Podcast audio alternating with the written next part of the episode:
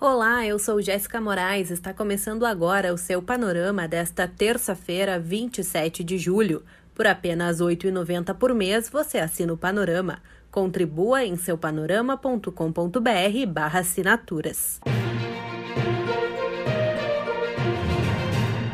O Brasil ultrapassou a marca de 550 mil mortes pela Covid-19 e segue com a taxa de vacinação longe da ideal, publicou o UOL. Nas últimas 24 horas foram confirmadas 587 novas mortes no país, totalizando 550.586 desde o início da pandemia. Já o número de casos confirmados subiu para 19.706.704, com mais de 21 mil diagnósticos diagnósticos positivos no último dia. Paralelo a isso, o país tem baixas taxas de vacinação, com 45% de pessoas com ao menos uma dose da vacina e apenas 17% com as duas doses completas ou a dose única o Ministério da Saúde diminuirá para 21 dias o intervalo entre as duas doses da vacina da Pfizer, visando conter a disseminação da variante Delta, considerada mais agressiva e transmissível, informa o Globo. A confirmação foi dada pelo secretário executivo da pasta, Rodrigo Cruz. Mas detalhes como a data, cronograma de abastecimento e a forma como será feita a antecipação ainda estão sendo avaliados.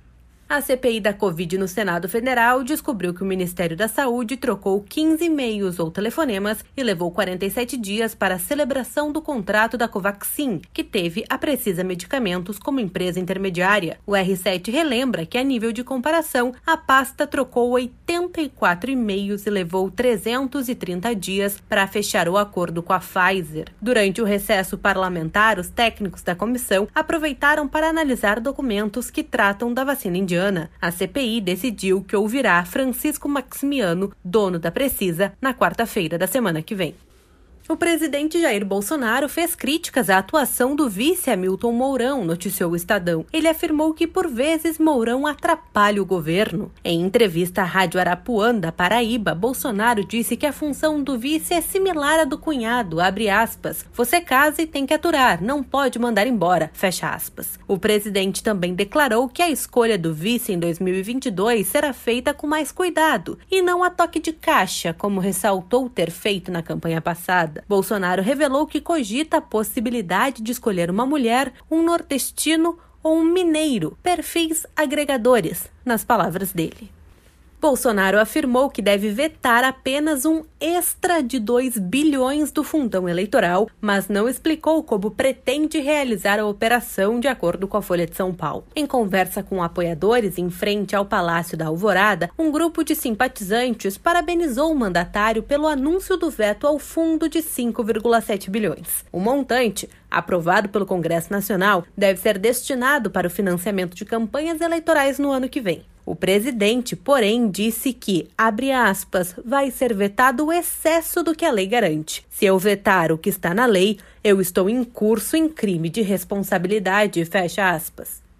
Ainda falando sobre o presidente, Bolsonaro se reuniu fora da agenda oficial com uma deputada de extrema-direita alemã que é neta de um ministro de Adolf Hitler. Conforme o G1, o encontro ocorreu no Palácio do Planalto na semana passada, mas só se tornou público nesta segunda-feira depois que a parlamentar divulgou fotos com Bolsonaro. Na postagem, ela defendeu a união dos conservadores para combater a ideologia dos grupos de esquerda. Procurado, o Palácio do Planalto não informou a pauta da reunião e o motivo de o compromisso não ter sido registrado na agenda de Bolsonaro.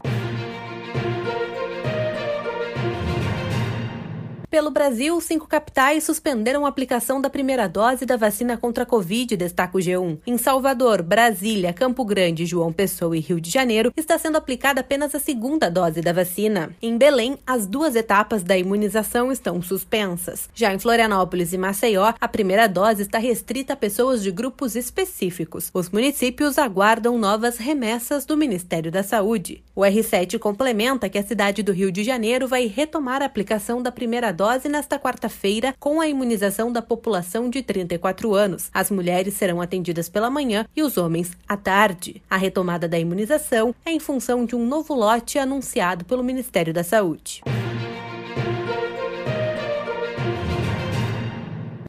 Presidente dos Estados Unidos, Joe Biden, disse nesta segunda-feira que seu país encerrará a missão de combate no Iraque até o final do ano, quase duas décadas após o seu início, mas que a cooperação para enfrentar o terrorismo continuará. Segundo a DW, os comentários foram feitos durante reunião do americano com o primeiro-ministro iraquiano na Casa Branca. Agora você fica com o Minuto da Olimpíada com Beatriz Fidelis. Durante as duas semanas de Olimpíadas, o Panorama traz as atualizações e resultados dos jogos e medalhas. O Brasil ganhou nessa manhã a primeira medalha de ouro. O país agora conta com uma medalha de ouro, duas medalhas de prata e duas de bronze. O primeiro ouro do Brasil nos Jogos Olímpicos de Tóquio vem do surf. Além de ser a primeira medalha de ouro para o país, Ítalo Ferreira é o primeiro campeão olímpico da história do surf que faz sua estreia em Olimpíadas. O título foi obtido com uma vitória por 15.14 a 16.60 sobre o japonês Kanoa Igarashi na final. O segundo bronze do Brasil é graças ao nadador Fernando Scheffer, que levou o terceiro lugar nos 200 metros livre. O gaúcho fez 1 minuto 44 segundos e 66 centésimos e ficou com a terceira colocação e colocou o Brasil no pódio 25 anos depois de Gustavo Borges ficar com a prata em Atlanta. No vôlei de praia, Evandro e Bruno Schmidt venceram os marroquinos por 2 sets a 0 e encaminharam a classificação para as quartas de final. Outra dupla, Alisson e Álvaro Filho, perderam para a dupla dos Estados Unidos por 2 sets a 1 na segunda rodada do torneio masculino. No judô, Kathleen Quadros venceu dois combates, mas caiu nas quartas, perdendo para a canadense Catherine Bocheman Pinar.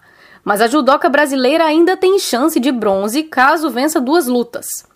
No tênis de mesa, o famoso ping-pong, o Brasil fez história e colocou dois atletas nas oitavas de final. Hugo Calderano e Gustavo Tsuboi brigarão por duas vagas entre os oito melhores ainda nessa manhã. No handball, o Brasil dominou a Hungria e garantiu a primeira vitória do handball feminino em Tóquio. A seleção fez 33 a 27, com destaque para as defesas de Babi e as atuações de Ana Paula, Samara e Duda. O Brasil joga contra a Espanha na quarta-feira. Na canoagem, Ana Sátila teve problemas na reta final da descida da semifinal desta terça-feira e ficou fora na final do K1 na canoagem slalom. A canoísta foi a 13ª colocada, que é a melhor posição de uma brasileira na história da modalidade dos Jogos Olímpicos. Até o momento, o Brasil está em 11º lugar no ranking de medalhas. Em primeiro lugar está a China, com 9 medalhas de ouro, 5 de prata e 7 de bronze, seguida pelos Estados Unidos, com 8 ouros, 5 pratas e 8 bronzes, e o Japão em terceiro lugar, com 8 ouros, 3 pratas e 4 bronzes. O Panorama é um serviço de curadoria de notícias que utiliza informações coletadas nos sites de veículos de comunicação consagrados em todo o mundo. Esteja bem informado e combata as fake news. Nos acompanhe também nas redes sociais. No Facebook e no Instagram, basta buscar por seu Panorama. Tenha um bom dia!